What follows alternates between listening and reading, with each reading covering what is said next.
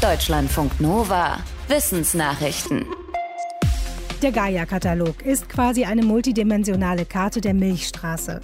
Eine neue Version hat jetzt die Europäische Weltraumagentur ESA präsentiert.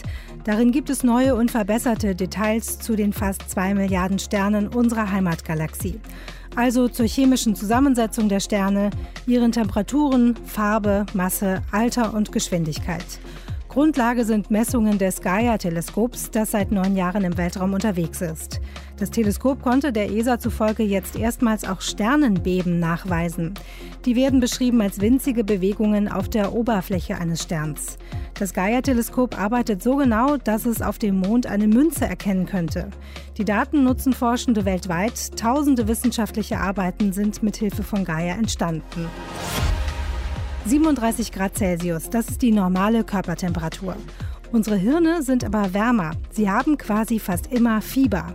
Eine Studie in der Fachzeitschrift Brain zeigt, dass eine Gehirntemperatur von 38,5 Grad der Durchschnitt ist. Tief drin im Gehirn sind sogar mehr als 40 Grad möglich, ohne dass das krankhaft wäre. Die höchste in der Studie gemessene Temperatur lag bei 40,9 Grad. Solche hohen Werte kannten die Forschenden bisher nur von Menschen mit Gehirnverletzungen. Jetzt haben sie sie aber auch in ihrer Studie an 40 gesunden Menschen gefunden. Die Hirntemperaturen schwanken offenbar je nach Tageszeit und Frauen haben etwas wärmere Gehirne als Männer, vor allem nach dem Eisprung. Auch das Alter ist wohl wichtig. Bei älteren Menschen scheint sich das Hirn schlechter abkühlen zu können. Die Forschenden wollen untersuchen, ob das ein Auslöser für Alterskrankheiten wie Demenz sein könnte. In der archäologischen Stätte Pompeji in Italien ist jetzt ein Roboter-Wachhund im Einsatz. Er hört auf den Namen Spot und soll versuchsweise die Ruinenstätte inspizieren, Daten sammeln und auf Sicherheitsprobleme aufmerksam machen. Wie der Direktor von Pompeji der Nachrichtenagentur AFP sagte, soll der Roboterhund unter anderem in unterirdischen Bereichen unterwegs sein, wo Menschen aus Sicherheitsgründen nicht hin dürfen. Außerdem soll Spot auch Raubgräber stoppen. Der gelbe Roboterhund ist etwa so groß wie ein Golden Retriever und lässt sich per Tablet steuern. Er kostet rund 70.000 Euro und wird seit dieser Woche in Pompeji getestet. Touristinnen und Touristen können ihn dabei zusehen. Entwickelt hat ihn eine US-Firma, die den Roboterhund unter anderem für Einsätze im Bergbau oder auf Baustellen bewirbt. Vor etwa 66 Millionen Jahren starben weltweit die Dinosaurier aus ausgelöst durch den Einschlag eines Asteroiden im heutigen Mexiko. Was damals genau passierte, darüber haben Forschende jetzt mehr in Bayern herausgefunden, in Alpengestein.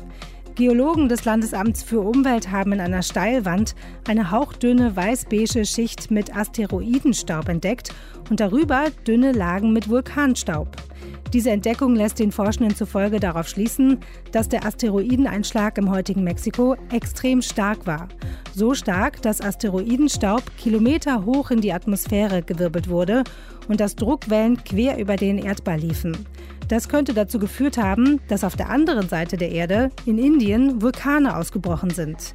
Es ist das erste Mal, dass Forschende in Deutschland Spuren von beiden Ereignissen direkt übereinander finden, also vom Asteroideneinschlag und von Vulkanausbrüchen. Sie führten dazu, dass damals Staub und Asche die Sonne verdunkelten.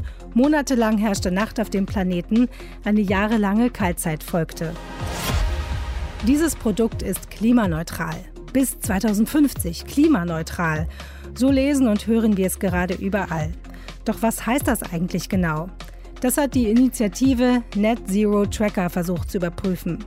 Sie hat Ankündigungen von 4000 Institutionen genauer angeschaut, darunter Regierungen von Staaten, Regionen und Städten sowie Unternehmen.